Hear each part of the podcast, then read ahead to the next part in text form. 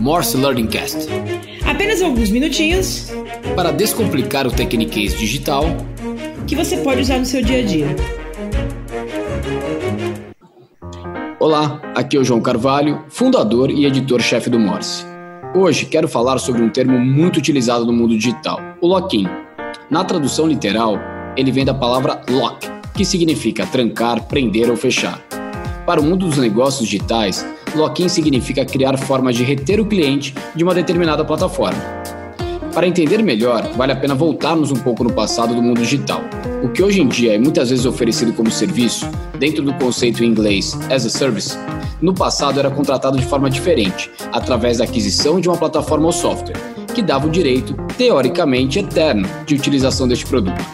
Como exemplo, não precisamos ir muito longe. Quantos aqui já não compraram uma licença de Windows ou do pacote Office? Porém, o modelo de negócio das principais empresas de tecnologia do mundo vem mudando nos últimos anos, indo fortemente para o modelo de licença mensal e não mais por aquisição de software. Esse novo modelo acredito ser muito interessante para ambos os lados. Para as empresas que contratam o serviço, que podem testar novas tecnologias e ir incorporando sua utilização aos poucos, sem o compromisso de comprar algo muito custoso logo de largada e também para as empresas que vendem os serviços, já que abrem o leque de potenciais clientes e criam uma relação de receita recorrente de longo prazo, com a possibilidade inclusive de upsell, agregando novas funcionalidades ao serviço já contratado. Porém, o grande desafio desse modelo de negócio é que a rentabilidade de uma venda acontece a médio e longo prazo. Enquanto na venda do software, numa única transação, a empresa vendedora já consegue pagar os custos e garantir a sua margem, no modelo de licença mensal, essa rentabilidade pode demorar alguns meses e às vezes até mais de um ano. Em alguns casos, na verdade, as primeiras mensalidades pagam apenas o CAC, que é o custo de aquisição do cliente, conceito que já explicamos aqui em outro episódio, na primeira temporada do Learning Cast. Para permitir que uma nova venda se mantenha ativa até pagar seus custos e gerar lucro, é importante garantir a permanência do cliente por grandes períodos. E é aí que entra o lock-in.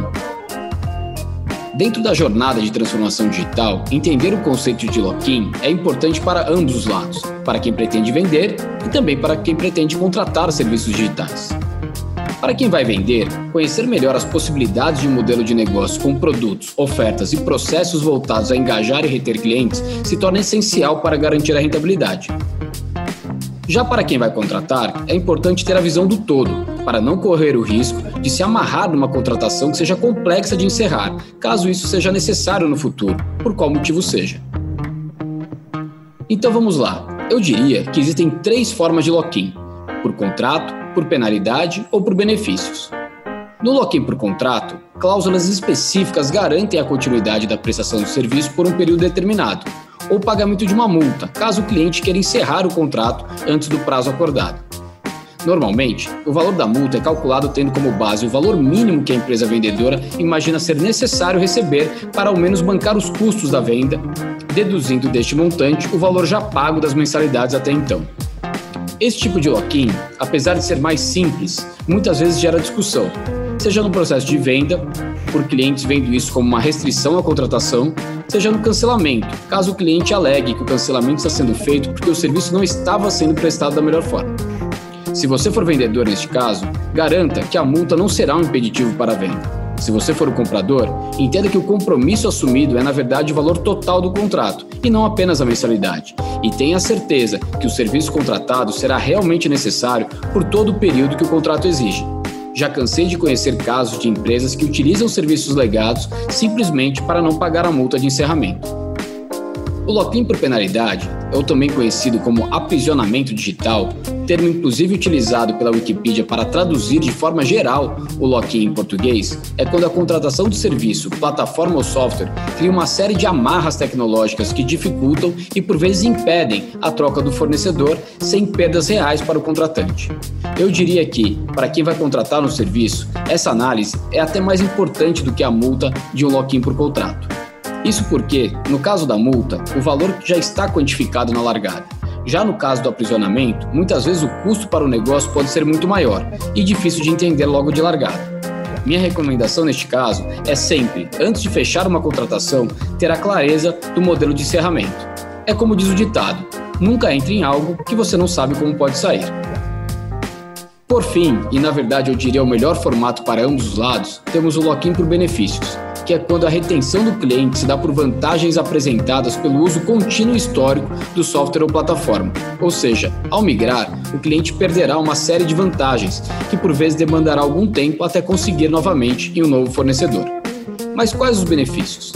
Existem os mais básicos, como descontos e serviços adicionais ao pacote contratado, no qual o contratante vai acumulando quanto mais ele usa a ferramenta.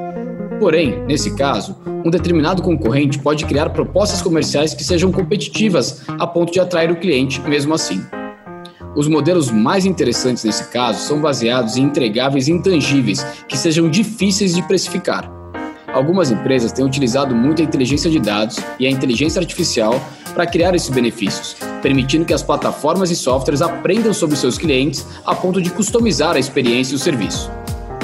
Obviamente que a melhor garantia de retenção de clientes é sempre o foco na qualidade dos serviços prestados e na experiência do cliente. Por isso, seja qual for o modelo de lock-in, ou mesmo caso ele ainda não exista, monitorar a qualidade da relação com os clientes é sempre o mais importante. E para isso, lembre-se sempre do NPS, outro termo que já falamos aqui no Learningcast e que vale a pena escutar, caso você tenha perdido e ainda não conheça. Por hoje é isso, e um obrigado especial a todos vocês que nos acompanham, porque aqui o lock-in não é por contrato e nem por penalidade. Queremos justamente garantir que estejam conosco pelo benefício de aprender cada vez mais sobre o mundo digital. Se estiverem gostando, deixem sua avaliação e comentários no podcast e também compartilhem com seus amigos e colegas de trabalho. Um grande abraço e até o próximo episódio. Obrigado por participar de mais uma edição do Morse Learning Cast. Maiores informações sobre o tema e o convidado do dia estão no descritivo deste podcast. Lembrando que, assim como qualquer outro idioma, a fluência no digital também está na prática do dia a dia. Se você gostou do conteúdo e do que está aprendendo conosco, compartilhe, porque quanto mais profissionais fluentes no digital ao seu redor, maiores as chances de avançar na digitalização de seus projetos e sua empresa. Obrigado e até o próximo Morse Learning Cast.